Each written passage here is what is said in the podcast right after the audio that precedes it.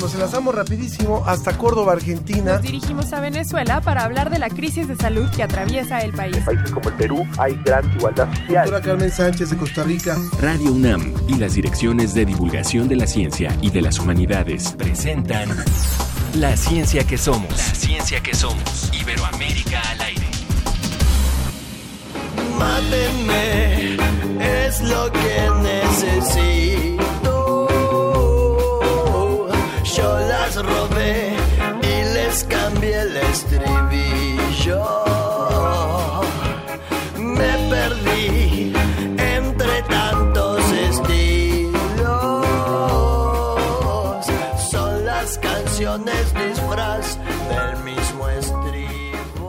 Muy buen día, tengan todos ustedes. Muchas gracias por estar sintonizando la ciencia que somos en otro día más. Y tengo el gusto de estar con Ángel Figueroa. ¿Cómo estás, Ángel? Bien, Sofía Flores, con mucho gusto de escucharte también y de verte a través de, este, de esta plataforma.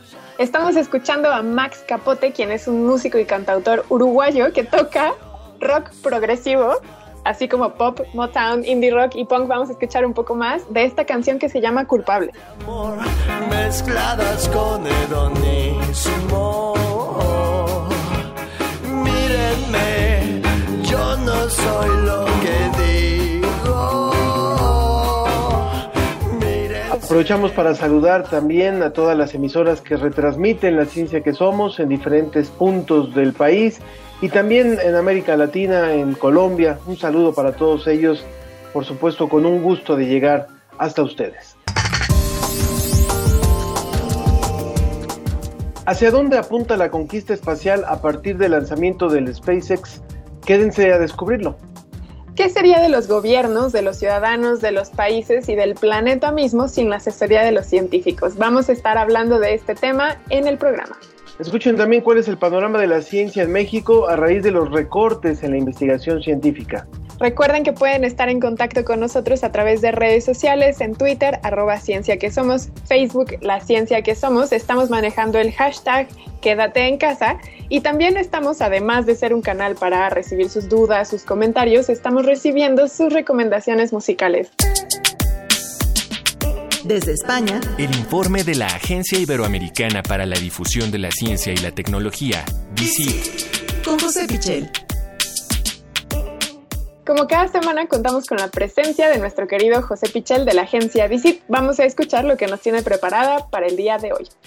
Sofía, Ángel, muy buenas tardes desde España, buenos días para vosotros y para todos los oyentes. Hoy en primer lugar vamos a viajar hasta Argentina y vamos a viajar en el tiempo también y mucho, porque nos vamos a remontar a la época de los dinosaurios, ya que en la Patagonia argentina han hallado una nueva especie de dinosaurio que puede esclarecer el origen evolutivo de las aves. Ya sabemos que los dinosaurios dominaron la Tierra hace unos 200 millones de años, en el periodo Jurásico, hasta hace eh, 65 millones de años, cuando desaparecieron. Pues bien, lo que quizá no sabe todo el mundo es que en realidad los dinosaurios siguen con nosotros de alguna manera, ya que las aves actuales derivan evolutivamente directamente de los dinosaurios el famoso meteorito que acabó con los dinosaurios no acabó con todos ellos. Una parte se han transformado en las aves que conocemos que surcan nuestros cielos eh, todos los días. La importancia del hallazgo que os comento está precisamente en que se trata de una nueva especie que no se conocía hasta ahora y que puede ser clave para entender la evolución entre los dinosaurios raptores y las aves de hoy en día. En el Jurásico Medio podríamos eh, situar esa eh, transición y esta nueva especie en concreto, que los científicos han llamado Oberoraptor chimentoi, se ha encontrado en la provincia de Río Negro, en Argentina, y tendría exactamente unos 90 millones de años. Si estamos hablando de una especie en transición entre la imagen típica que tenemos de un dinosaurio y lo que son nuestras aves de hoy en día, ¿cómo podemos imaginar cómo era exactamente? Bueno, pues precisamente así, una mezcla de las dos cosas. Imaginemos eh, uno de estos eh, dinosaurios un poco erguido sobre eh, dos patas, pero que a la vez tiene el aspecto casi de, una gallina, de, un gallo o algo parecido, ¿no?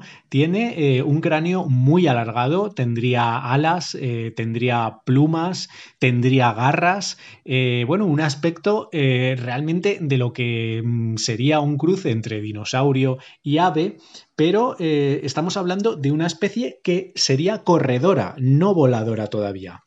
Esas son las características que dibujan los científicos de CONICET, el centro de investigación más importante de Argentina, una vez que han recuperado numerosos restos fósiles en la zona. Empezaron a recuperarlos en 2013 y ahora han realizado esta importante publicación que eh, nos sitúa ante un pasado eh, difícil de imaginar eh, para nosotros, pero un poco más cercano precisamente si pensamos en eso, si pensamos en que las aves actuales derivan de los dinosaurios. Hay que decir que precisamente la Patagonia Argentina se está revelando como uno de los lugares del mundo más apasionantes para saber eh, cada vez más de estas especies del pasado y ahora además, como estamos viendo, con muchísima importancia para estudiar la evolución de las especies. Cuando desaparecieron los dinosaurios, se extinguieron las tres cuartas partes de los géneros biológicos que habitaban la Tierra en aquel momento, así que toda la información que nos proporcionan estos fósiles es importantísima. Gracias, José. Oye, y tu segunda nota es sobre un avance en la investigación para el desarrollo de medicamentos contra el Alzheimer. Cuéntanos. Vamos con un tema muy diferente, pero también muy destacado desde el punto de vista científico y muy destacado sobre todo porque tiene que ver con nuestra salud. Vamos a hablar en concreto de Alzheimer, una terrible enfermedad que todos sabemos no tiene eh, un tratamiento, no tiene una terapia y por lo tanto el estudio del que vamos a hablar, que es una investigación de aquí, de España, de la Universidad de Barcelona, puede ser un paso muy importante en la buena dirección, o al menos eso esperamos. Se trata de la identificación de dos moléculas de origen marino que tienen potencial terapéutico contra el Alzheimer. Estamos hablando de compuestos que vienen de organismos curiosamente de la Antártida y de aquí del mar Mediterráneo. Estas moléculas se llaman meridianina y lignarenosa B. ¿Y qué hacen exactamente? ¿Cómo actúan? Bueno, pues parece que influyen sobre una proteína que está relacionada con las enfermedades neurodegenerativas.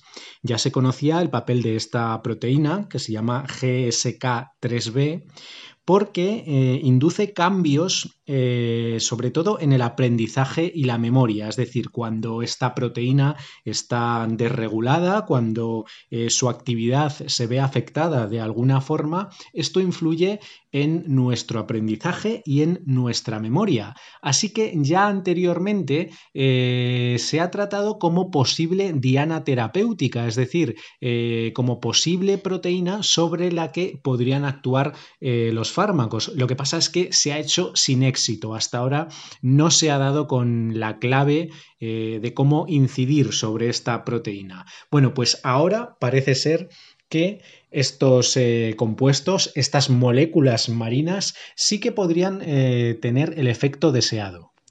Esta investigación, como gran parte de la farmacología actual, eh, se basa primero en estudios biocomputacionales, es decir, estudios informáticos sobre eh, cómo podrían actuar eh, dichas moléculas sobre la proteína.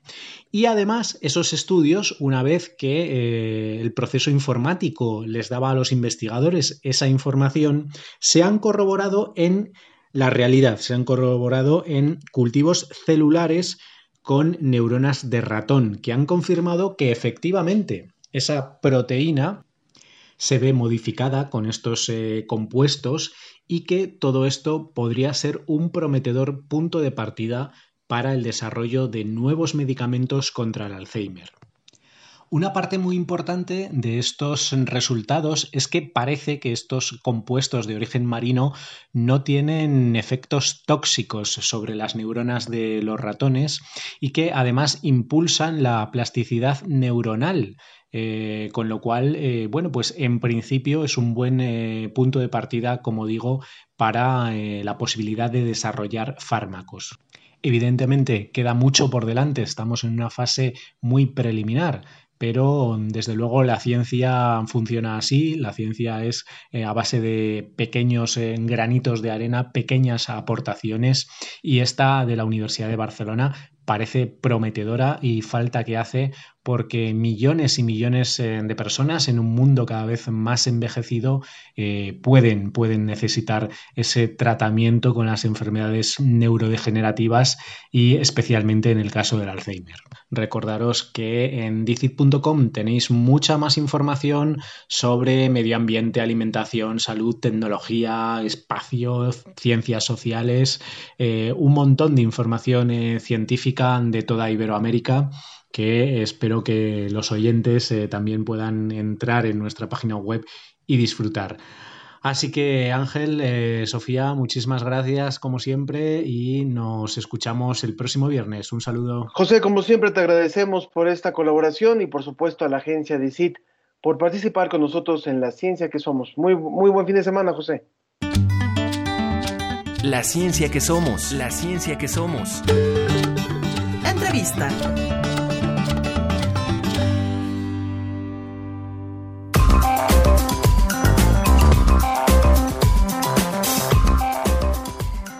Continuamos en la ciencia que somos para dar paso al tema del espacio. Y para eso está con nosotros Alejandro Fará, quien es investigador del Departamento de Instrumentación del Instituto de Astronomía, específicamente en el área de análisis por el método de elementos finitos aplicados a la instrumentación astronómica y diseño optomecánico. ¿Qué tal? ¿Cómo estás, Alejandro?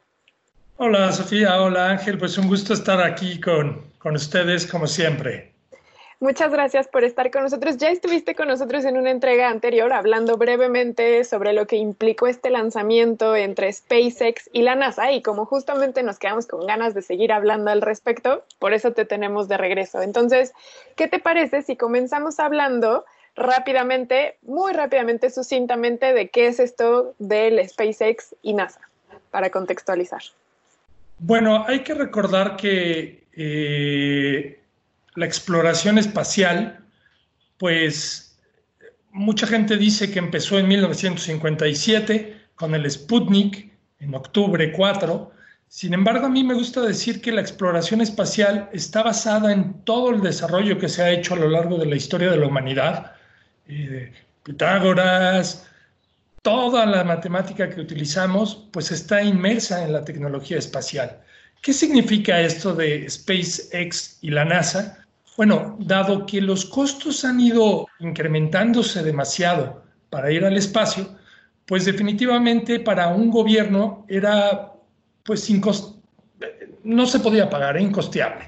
¿Por qué? Porque la misma NASA, aunque tiene fondos muy grandes, no tiene el objetivo de generar dinero. Entonces, todo ese dinero era, de alguna manera, a fondo perdido. Claramente, fondo perdido no es la ciencia, toda la ciencia que han desarrollado es muy útil, sin embargo, como administradores era un dinero que no tenía un retorno.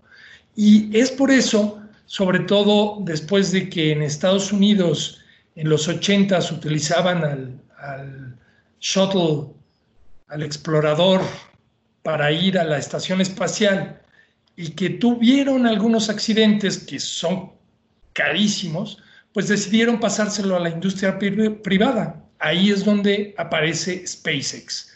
Firman un contrato eh, para que ellos traten de, no nada más de poner en órbita satélites, esto fue en 2008, sino que ayuden a llevar astronautas a la Estación Espacial Internacional. Todo esto se disparó rápidamente en el año 2008 cuando la NASA le da un contrato a SpaceX por 1.600 millones de dólares. De ahí viene todo. para también tratar de entender, Alejandro, eh, lo que ha resultado esta misión en especial, que era la primera que reportamos hace algunas semanas, donde una primera nave de esta compañía, eh, un primer cohete de esta compañía, lleva a los, a los tripulantes eh, que van a, surtir de, combustible, de muchos implementos a la estación espacial y, resulta exitoso el lanzamiento después de una postergación ¿Qué ha pasado después de eso? O sea, ¿cuál es, cuál es el día después de, de este primer eh, producto del convenio comercial entre la NASA y esta compañía?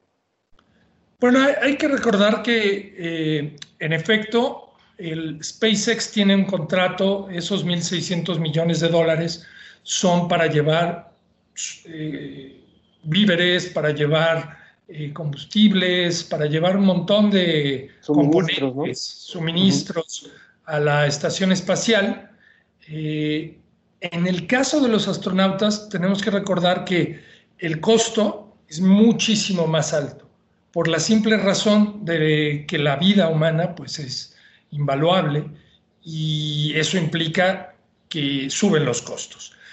Eh, no nada más es el hecho de que subirlos y dejarlos, sino luego regresarlos. Eso es parte del costo. Bueno, actualmente ellos están en la estación espacial, si no recuerdo mal, tienen capacidad para creo que seis u ocho astronautas. En esta ocasión subieron dos y están haciendo una serie de experimentos que la NASA tiene interés particular porque ahora para agilizar toda la tecnología espacial, en lugar de hacer pruebas en laboratorios o solamente hacer las pruebas en tierra, mandan los experimentos a la estación espacial con astronautas capacitados para hacerlo y le dan seguimiento. Eso es lo que han estado haciendo estos astronautas y bueno, obviamente eh, regresarán en algún momento es importante decirlo con todo lo que implica eso. no nada más es subirlos, sino bajarlos. Alejandro, hablemos también de los procesos y de los métodos, que es algo que ha quedado mucho a la luz ahora con la pandemia del COVID, que poco hablamos de procesos y de métodos en ciencia, y que justamente también se vio reflejado con este lanzamiento que fue que estaba programado para un día y por las cuestiones meteorológicas se tuvo que mover a otro día y hubo muchas críticas porque decían, ay, en los 60 no había esta posibilidad de retrasar lanzamientos y así se lanzaban. Y ahora parecía que estaba muy un poco nublado y se tuvo que retrasar toda la misión y había mucho este desconocimiento de qué implica el proceso de un lanzamiento y de que las condiciones tienen que estar idóneas para que esto suceda. Entonces, cuéntanos un poco de qué sucedió allí, de por qué se tuvo que retrasar el lanzamiento y por qué es importante que las condiciones sean óptimas. Bueno, hay que recordar, y salen muchas películas, eh, el hecho de que las condiciones climáticas no sean adecuadas, pues definitivamente pueden causar que un despegue sea cancelado en ese momento. En, efecto, hubo muchos, incluso memes al respecto, de que los rusos con tremenda tormenta lograban lanzar sus, sus cohetes, sus misiones Soyuz y todo esto, y que SpaceX tuvo que cancelar por unas cuantas nubes. No es exactamente lo que sucede. Eh, cuando tú vas a subir, por ejemplo, un satélite, pues te puedes arriesgar un poco más y puedes poner de alguna manera más combustible del que necesitas, eh, simplemente, ¿no? En el caso de las vidas humanas, regresando, pues tú no te puedes arriesgar a que el combustible no te vaya a alcanzar. Lo comento de esta manera porque el proceso en que se va, ahora sí que consumiendo este, eh, llamémoslo combustible, tiene que ver también con el factor de humedad. Si la humedad no está en cierto nivel, genera que se consuma más y más rápido. Entonces, por eso es mejor esperar las condiciones idóneas y tampoco es que pase nada por unos cuantos días que se tuvieron que esperar es mucho más importante el hecho de la, de la vida, la salvaguarda. Y bueno, el, el éxito fue rotundo posteriormente. Porque también, perdona que te lo diga, pero también tenían que ver que las condiciones en caso de que fuera fallido el lanzamiento y de que tuvieran que regresar a Tierra, de los lugares donde podían llegar a caer los astronautas, también tuviera condiciones climáticas ópticas para que los helicópteros, para que todo el servicio de emergencia pudiera llegar. Y en este perímetro en el que podían llegar a caer en caso de que algo saliera mal, también las condiciones. Entonces no es nada más el lugar de lanzamiento, ¿cierto? También hay otras cuestiones que hay que tomar en cuenta. Sí, es tremendo. Eh, se tienen que imaginar que son cientos de personas que están trabajando en ese momento para que todo esté bien organizado y, cualquier imprevisto pues sea resuelto de manera eficiente y adecuada. Y me atrevo a decir que hasta el dinosaurio este que pusieron, eh, había un especialista seguro que lo estaba monitoreando. A ese nivel de complejidad se llega en estas circunstancias. No nada más el hecho de subir, bajar, eh, sino dónde pueden llegar a caer y todos los escenarios factibles. en general se, pretende que cuando algo cae descontrolado del, del, espacio, pues preferentemente caiga en el mar. Y entonces tienes que tener pues eso también previsto. Entonces sí, en efecto, son un montón de variables y una de esas eh, muy importante es el clima, la humedad, eh, las tormentas, si hay un imprevisto, dónde pueden llegar a caer. Y bueno, sí, es un, son de los proyectos más complejos porque la toma de decisiones es inmediata. No tienes eh, cabida al error, no hay posibilidad de error. Estamos hablando con Alejandro Fara, quien es investigador en el Instituto de Astronomía de la UNAM. Y justamente pues estamos hablando sobre este reciente lanzamiento de una nueva nave de la NASA, bueno, de, más bien de un nuevo proyecto de la NASA a partir de una nave comercial, el, SpaceX. Eh, eh, después de tu intervención hace unas semanas, Alejandro, parte de la inquietud que quedó en el público es, ¿qué viene ahora? Sí, bueno, eh, hay toda una gama de posibilidades. Tenemos que imaginar, por, por un lado, el turismo espacial que hay mucha gente que dice que eso no va a ser factible debido a que pues no hay tantos turistas que quieran ir al espacio. Sin embargo, ya hay una lista larga, hay que decirlo, de millonarios que pueden pagarse el subir un ratito al espacio y bajar eh, sana, sanamente, ¿no? Entonces, turismo seguro habrá, eh, pero yo creo que no es el grueso, eso es más bien publicitario. Eh, eh, SpaceX. Siempre, siempre me imaginé a Michael Jackson haciendo Moonwalker sobre la luna, pero bueno, él tenía el dinero para pagarlo, pero a lo mejor no había las condiciones. Sí, ah. justo. Y bueno, hay que imaginar que Elon Musk, con su empresa que es muy famosa ahora, tiene varios objetivos.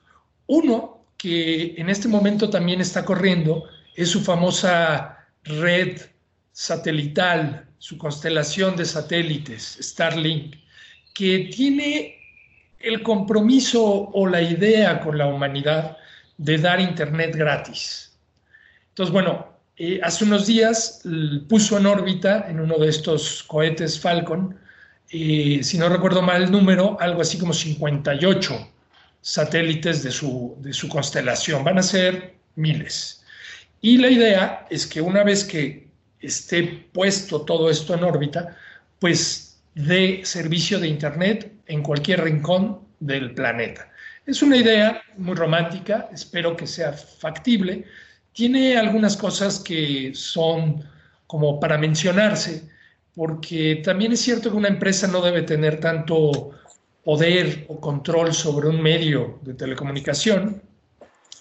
Y por otro, desde la perspectiva astronómica, bueno, pues todos hemos visto ese brillo que se ve cuando la Estación Espacial Internacional pasa. Bueno, ahora imagínense con un montón de satélites más, pues va a haber ahí una serie de, pues, de puntitos en el cielo que no estaban y hay mucha, muchos astrónomos, astrónomos que no nos encanta la idea de que nos muevan los puntos del cielo. Es, es algo que, bueno, no gusta. Y que puede ocasionar mucha basura también después, o sea, por supuesto. Más de la que ya hay allá. Mucha más. Eh, son satélites relativamente pequeños, lo cual los hace difíciles de monitorear y en efecto se mueven a varios miles de kilómetros por hora. 15 mil kilómetros por hora, 18 mil, son proyectiles. Entonces, si uno de esos pierde su órbita y se va contra un satélite de telecomunicaciones grande, costoso, pues los lo destroza. Entonces, es algo que tiene muchas complicaciones y repercusiones políticas, sociales, económicas, que pues ya veremos qué pasa. En este momento va saliendo todo bien, esperemos que así siga, pero sí es complejo. Y por otro lado, Elon Musk, uno de sus sueños, es, eh, no me gusta la palabra, pero usa mucho colonizar Marte. Yo diría llegar a Marte, porque pues, colonizarlo va a ser difícil, pero bueno, llegar a Marte y poner una de estas bases marcianas, como Ray Bradbury diría, serían todos felices. Eh, tratando de hacerlo y tiene unas fechas muy claras en mente, si no recuerdo mal, 2030, eh, y ahí también puede haber un futuro económico, al igual que la Luna. El simple hecho, Estados Unidos ahorita está invirtiendo muchísimo dinero para volver a la Luna, puesto que la minería espacial es muy atractiva económicamente también. Muy bien, bueno, pues te agradecemos muchísimo por esta charla extendida. Alejandro, siempre es un gusto hablar del espacio y qué mejor que teniendo a alguien que está en la punta de lanza en este tema. Alejandro Fará, investigador del Departamento de Instrumentación del Instituto de Astronomía, muchas gracias por haber estado con nosotros. No, pues muchas gracias a todos ustedes y no olviden siempre voltear a mirar las estrellas. Continuamos en un momento más en la ciencia que somos. No se vayan. Hace un tiempo que partí sin saber a dónde ir. Y aquí estoy tan feliz. Si sabes lo que quieres, ya no dudes en partir. Deja tus cosas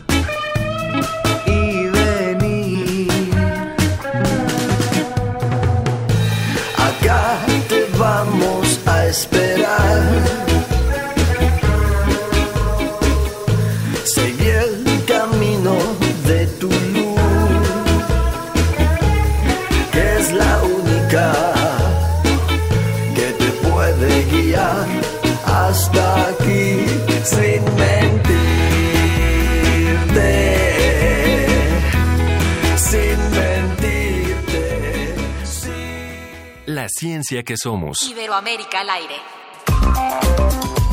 Desde que supimos del nuevo virus que da lugar a la enfermedad del COVID-19 y fuimos viendo sus efectos en países como China, Italia, España, Estados Unidos, México y los países de Latinoamérica en general, no cabe duda que hemos sido conscientes del papel que juega la ciencia, sus investigadores, que incluyen a mujeres y hombres que la conforman, y por tanto la atención que merecen sin duda. ¿Se imaginan qué pasaría si no existieran estas personas, sus capacidades y conocimientos en estos momentos?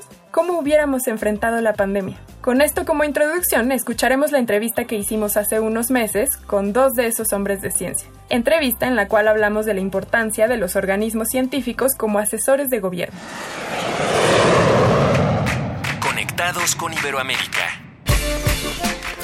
Conectados con Iberoamérica.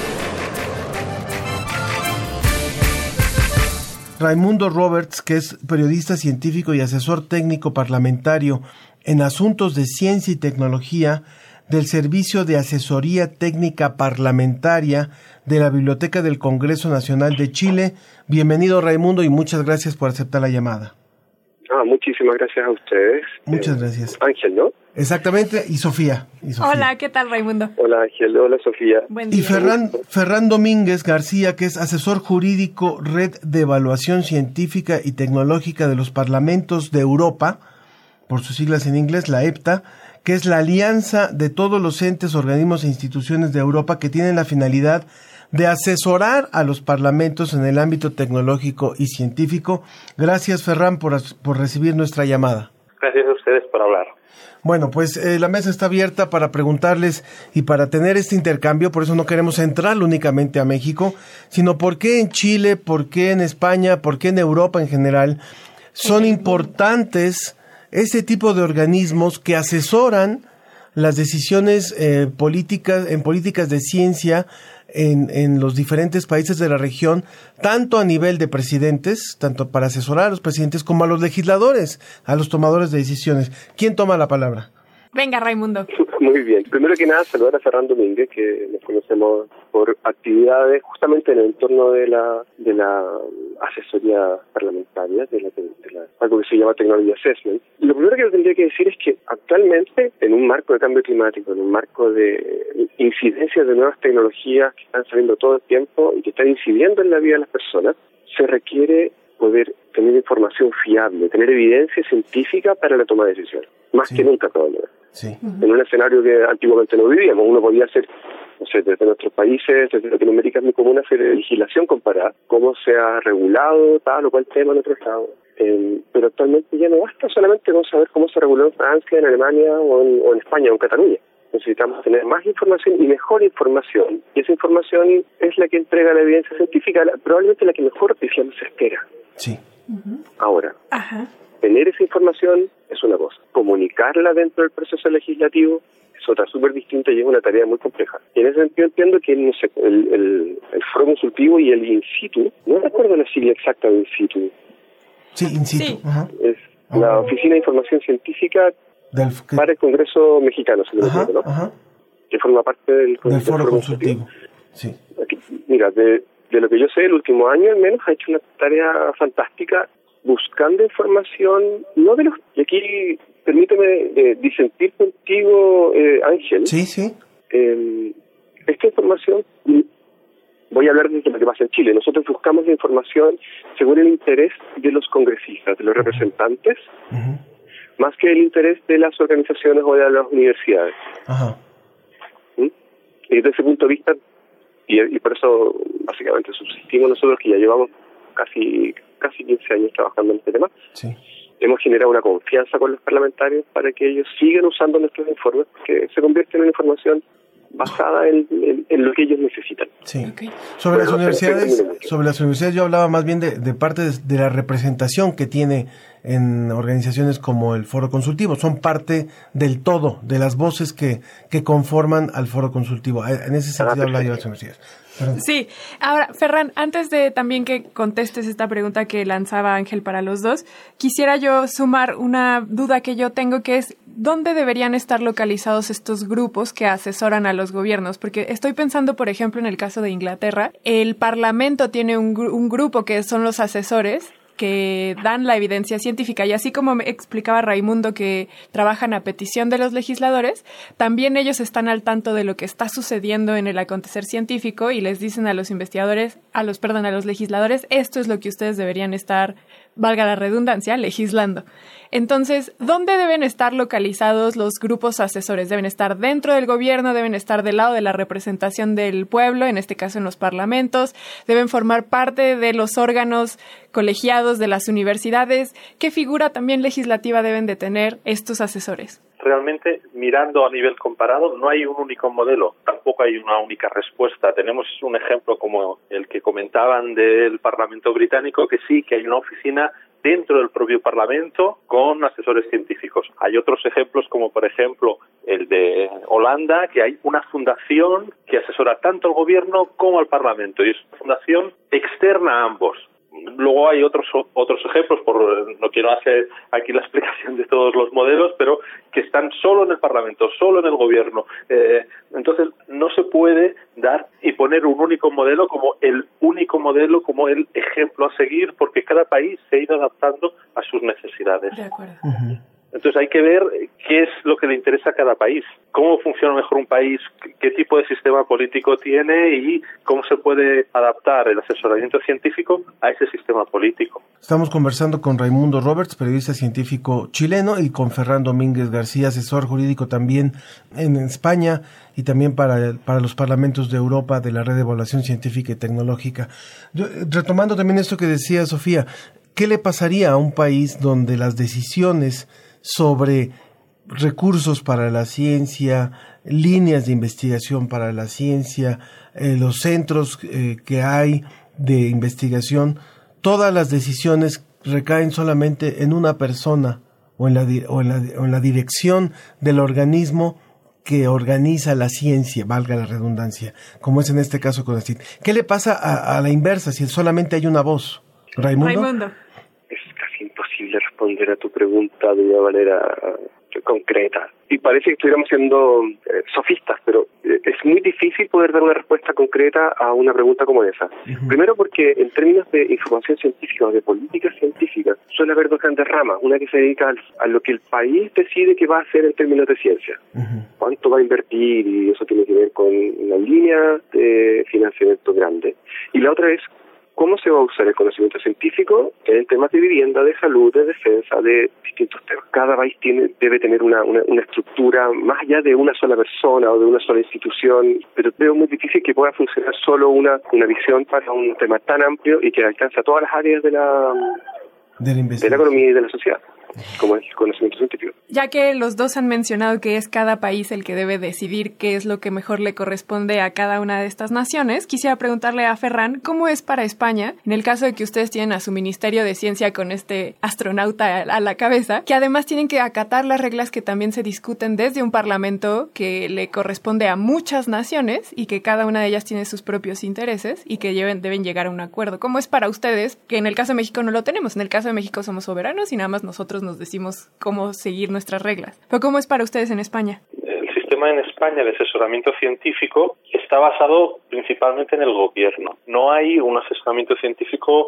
actualmente en el Parlamento. Ahora hay una iniciativa que se llama Parlamento de Ciencia que está empezando a intentar hacer aquello que ya en México lleva ya muchos meses y años asentado. A nivel de Unión Europea tenemos que pensar que es un sistema multinivel, entonces a nivel de la Unión Europea también existen asesoramientos científicos, ya sea a través del propio Parlamento Europeo como de una constelación de entidades, universidades, asociaciones a nivel europeo, que aquellas decisiones que se toman a nivel europeo también tienen que ser informadas y eh, asesoradas debidamente. Y en España pasa lo mismo. Hay decisiones que se toman a nivel de España y, y asociaciones, hay decisiones a nivel de las comunidades autónomas que son parecido a los estados mexicanos. Claro. Cada nivel tiene ese, su asesoramiento. Y que el asesoramiento ocurra dentro del mismo gobierno, ¿cómo es, cómo ha funcionado para ustedes? ¿Ha habido algún problema? ¿Ha habido beneficios? ¿Cómo ha, ha sido la situación? El problema es que al final quien aprueba el presupuesto, quien toma las grandes decisiones estratégicas son los parlamentos. Claro. Por eso los diputados, los legisladores, ellos también asesorados. No puede basarse solo que el asesoramiento lo reciba el gobierno. De acuerdo. Y por esto en, en muchos países de Europa hay este asesoramiento también en el Parlamento o en los dos. Ahora, eh, para ir cerrando también nuestra conversación con Raimundo Roberts y con Ferran Domínguez, eh, ¿hasta dónde el que, el que los órganos de gobierno y los, parla y los diputados, los senadores cuenten con asesores que no, no es el mismo tipo de asesores que a veces imaginamos que están eh, en la oficina de cada, de cada legislador, sino que estos es, son órganos asesores que, que están viendo todos los días lo que tiene que ver con las grandes necesidades y los grandes problemas de un país, hasta dónde también esos órganos han podido influir en, en propiciar mejores relaciones y mejores, eh, por ejemplo, destinos de presupuestos o incluso eh, el buscar públicas. el buscar mayores presupuestos. Es decir, no solamente es un asesoramiento a nivel de, de conocimiento, sino también de cuáles son las urgencias de un país. Hasta dónde ha habido una buena práctica también en este tipo de, de, de, de modelos, digamos, de, de asesoría. Eh, Raimundo. Bueno, quizás nuestros países, México y Chile, se parecen en el sentido de que no, no somos países que nos destaquemos por nuestra inversión en, en ciencia durante las últimas décadas. Sí, sí, probablemente en el pasado. Pero últimamente, al menos en Chile, uno puede ver que hay un interés por disminuir la incertidumbre que se generan en distintas políticas.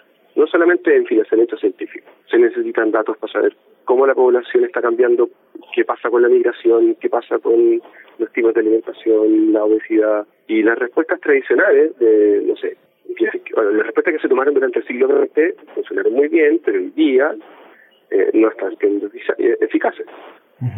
Entonces, bueno, nosotros estamos, en, Chile se está implementando un Ministerio de Ciencia, Tecnología, eh, Conocimiento e Innovación. Una de las cosas que me gustaría destacar del actual ministro es que él habla de pedir dinero para la investigación solo basado en que la ciencia es buena es muy difícil de defender. Si tú lo que haces es pedir pedir financiamiento para proyectos en concreto, es decir, para mejorar la salud, mejorar la, educación, mejorar eh, la calidad de las viviendas, y que el conocimiento científico local, desarrollado local o desarrollado en otras partes que se puede aplicar, es, hace que se, que se vuelvan más eficientes esas políticas públicas. Al menos en Chile es la idea que se está, que se está promoviendo. Y por otro lado también está el, el hecho de que los investigadores tienen un rol tienen un rol público muy importante, gran parte de su financiamiento público, y al menos en Chile han participado de la discusión para hacer ver que el, el, conocimiento científico es importante. Hasta ahora, en países como los nuestros, donde no conozco exactamente el caso mexicano, pero me lo puedo imaginar en algunas partes, la, la incidencia de la ciencia normalmente es a, partir de algún investigador que hace alguna cosa muy concreta y que sale en la prensa por claro, no sé. Claro. Sin embargo, el rol social que tiene la investigación puede ser relevada por los mismos científicos para mostrar que son, que son un, un, elemento importante en la sociedad. Y de ahí empezar a generar pues les agradecemos mucho a los dos por darnos eh, esta información sobre su contexto y también sobre su punto de vista de la importancia de estos órganos asesores del gobierno. Y bueno, la discusión sigue aquí en México. Esperamos, los invitamos a ustedes dos a que la sigan también para que podamos todos enriquecer nuestras visiones sobre el problema. Raimundo Roberts, periodista científico y asesor técnico parlamentario en asuntos de ciencia y tecnología allá en Chile, es concretamente de la Biblioteca del Congreso Nacional de Chile. Te agradecemos mucho tu participación. Muchas gracias, Sofía. Gracias. Y a Ferran Domínguez García, asesor jurídico Red de Evaluación Científica y Tecnología de los Parlamentos de Europa. También te agradecemos mucho por tu comentario al respecto. Muchas gracias a ustedes. Síguenos en Twitter. Arroba Ciencia que Somos. Búscanos en Facebook. Como la ciencia que somos.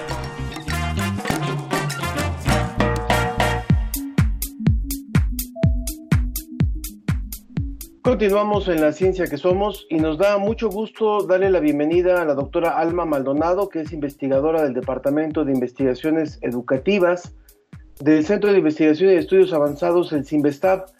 Alma, muy buenos días, gracias por estar con nosotros. Hola, ¿qué tal? Buenos días, muchas gracias por la invitación. Eh, bueno, nos interesaba muchísimo el poder conversar en ese día, eh, sobre todo en un tema que en los últimos meses y ya desgraciadamente estamos hablando de incluso un par de años, se ha venido recrudeciendo y esto es el apoyo hacia la ciencia en nuestro país. Ahora que estamos en medio de una pandemia, por supuesto que se ha hablado más de la urgencia del apoyo a la ciencia, de la necesidad de tener respuestas desde la ciencia y pareciera que vamos en, en sentido contrario. ¿Cuál es la, opinión que tienen ustedes desde el Simvestab y la particular también, por supuesto? Sí, bueno, yo creo que, como bien lo señalas, esto no es un tema nuevo, no es un tema de este sexenio. Creo que en anteriores sexenios hemos estado viendo recortes constantemente o poco crecimiento o nulo crecimiento del financiamiento a la ciencia y me parece que eso ha sido una constante.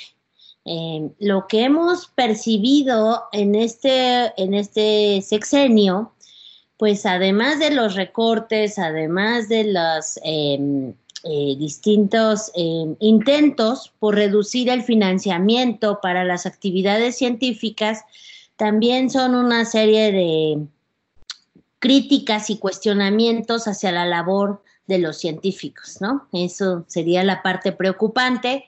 Pero sí, en efecto, hemos, eh, somos un país que debería de estar invirtiendo por lo menos 1% en ciencia y desarrollo y tecnología y estamos eh, invirtiendo cerca de 0.4%, no nos hemos podido mover de ahí y creo que eso refleja mucho eh, la situación actual de precariedad con la que hemos tenido que desarrollar nuestro trabajo y últimamente de constantes amenazas eh, y ataques sobre nuestra labor. Entonces, eh, creo que ha sido una situación complicada. Doctora Alma, una situación también que eh, ocurre a nivel mundial, no solamente en nuestro país o nuestra región iberoamericana, es que la economía ha tenido que sufrir una transformación resultado de esta crisis sanitaria. Y también es verdad que han estado existiendo recortes en todos lados, en todos los sectores y en todo el planeta. ¿Cómo entonces se puede explicar o contextualizar este recorte con esta situación en un panorama que es desfavorable para todas las áreas de la humanidad en todo el planeta. Sí, tienes, tienes toda la razón, Sofía. Yo creo que el mundo está experimentando una crisis eh, sanitaria, social, económica. Eh, lo estamos viviendo todos. Sin embargo, eh, algo que también está sucediendo en estos momentos es que la ciencia es de las pocas áreas que nos están dando certidumbre actualmente, ¿no? Y donde todos estamos esperando respuestas y estamos esperando soluciones. Y yo no generalizaría que en todo el mundo eh, se está recortando el, el, tema de la ciencia, porque al revés, creo que algunos países están entendiendo que este es un buen momento para invertir, que, que necesitamos eh, programas emergentes, estrategias eh, en este momento para ayudar a la comunidad científica que está trabajando en contra de, eh, de la pandemia para poder encontrar soluciones. Entonces, este, yo creo que aquí también depende mucho de la visión del país, de la visión de los líderes y me parece que una buena parte de la sociedad también está eh, revalorando cuál es el papel eh, que la comunidad científica puede jugar en estos momentos. Entonces, sin duda es un momento de crisis. Va a ser difícil, ¿no? Que en este momento todas las áreas del conocimiento, por ejemplo, reciban apoyo, pero creo que sí sería y valdría la pena tener esta sensibilidad para decir eh, debemos de apoyar la labor científica y académica para poder ayudar a construir soluciones que necesitamos todos. Cuando hemos escuchado, estamos hablando con la doctora Alma Maldonado del Simvestab, cuando hemos ah, escuchado recientemente el tema de los recortes y los recortes a, ciertos fideicomisos, ¿cómo se traduce eso, por ejemplo, en el caso del Simvestab? Así, eh, ¿cómo se le pone nombre y apellido a la repercusión de ese tipo de recortes para poder entender en dónde se ve afectada la investigación científica? Sí, yo podría tres ejemplos eh, claros, ¿no? En, al inicio de este sexenio nosotros sufrimos recortes en las prestaciones directas hacia los académicos, tanto en nuestro sueldo como en prestaciones como el seguro de gastos médicos. Eso ya te genera una cierta incertidumbre, eh, no, no, tampoco que no, no colabora, ¿no? No ayuda al trabajo que desarrollamos. Después no hemos realmente recibido un, incremento presupuestal, al contrario, seguimos básicamente trabajando eh, en términos del presupuesto que aprueba la Cámara de Diputados con lo mismo. Pero luego vinieron otros temas como parte de esta crisis que, eh, que estamos viviendo y uno de ellos es el tema de los fideicomisos que en efecto se eh, intentaron eh, tomar el, dinero de los fideicomisos de distintos centros de investigación.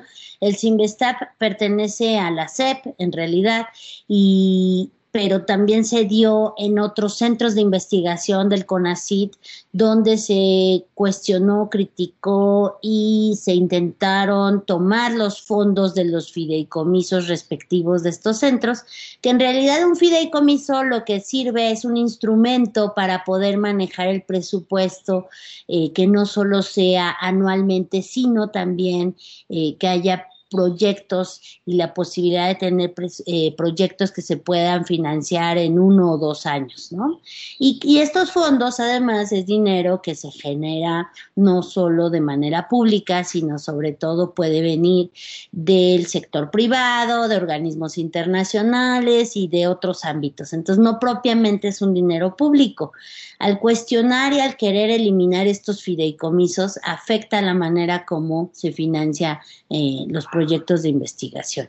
Y quizás la tercera parte es eh, ahora con, con el tema de la pandemia hay una iniciativa de recortar el 75% del gasto operativo de todo el gobierno. Esto fue también una amenaza que tuvimos los centros de investigación, muchas instancias. Hoy en día les puedo decir, eh, yo también soy profesora de asignatura en la Facultad de Filosofía y Letras de la UNAM, eh, doy, doy en, eh, materias relacionadas con educación, es mi tema de investigación, y les puedo decir que no sabemos sobre la SEP cuánto se va a recortar de este 75%. Entonces, no solo es el área de la investigación la que se puede ver afectada, sino todas las áreas de gobierno. Y si bien nosotros ya logramos eh, que no se recorte este 75% en la mayoría de los centros, hay una amenaza sobre el INA, hay una amenaza sobre la propia SEP, y creo que todo eso es en el fondo perjudicial porque, porque sí estamos viviendo una crisis, pero reducir el financiamiento de la ciencia, de la tecnología, de la innovación, de la educación y de la cultura, a la larga va a ser mucho más costoso, me parece, eh, por, lo, por el impacto que esto pueda tener, tanto en los jóvenes, en la educación de los niños, como en el desarrollo del sistema científico mexicano que tanto trabajo nos ha costado eh, establecer. Y que además con los números y las cifras con las que tenemos de analfabetismo y de cultura científica, pues también son situaciones que resultan muy alarmantes.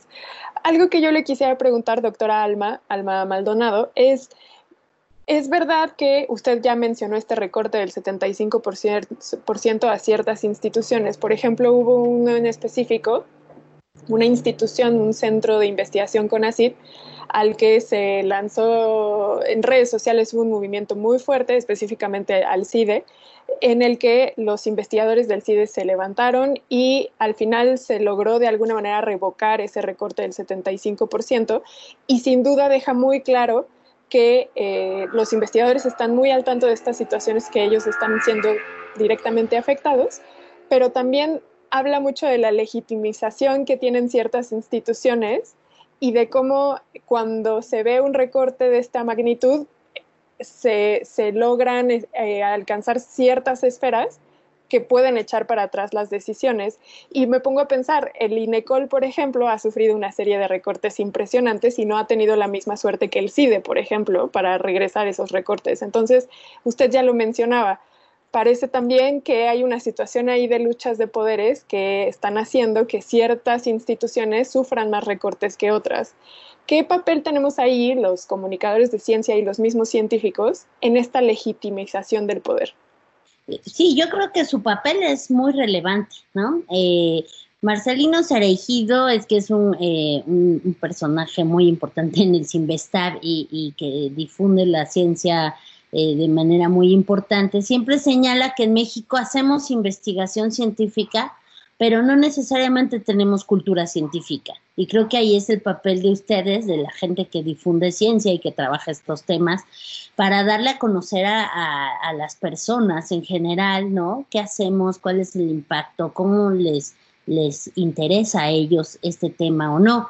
Eh, como ustedes saben, la modificación del 15 de mayo pasado, del año pasado, de, perdón, de este año, eh, del artículo tercero, lo que hizo fue eh, decirnos que la sociedad ahora tiene el derecho de ser beneficiaria de eh, los resultados de la ciencia, ¿no? Y esto va a impactar eh, eventualmente un tema como el de el que se va a llevar, se tendría que aprobar este año, que es el cambio de la Ley General de Ciencia.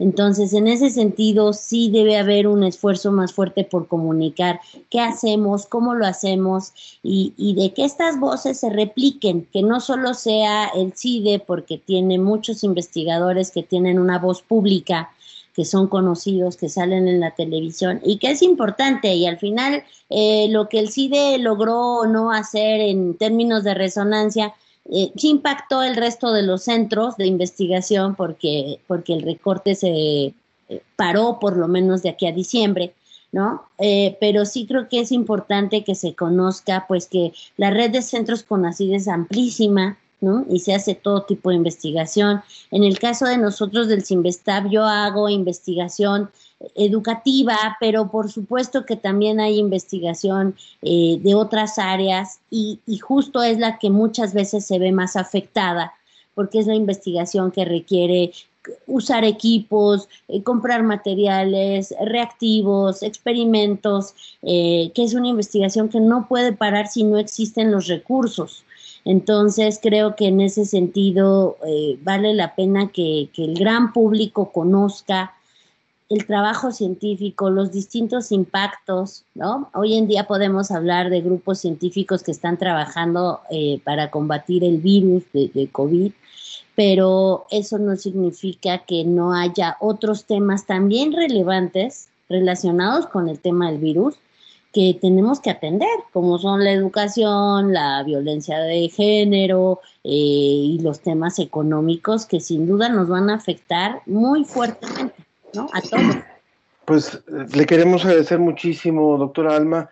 Ciertamente la, la divulgación de la ciencia también tiene una deuda pendiente en lo que tiene que ver con la apropiación creo que se ha dado más peso a difundir los, los resultados de la ciencia, pero no, no, no tanto los procesos y no tanto los costos y lo que representa en tiempos y en, y en tiempos de personas que están eh, dedicadas día a día a la, al proceso de la investigación científica.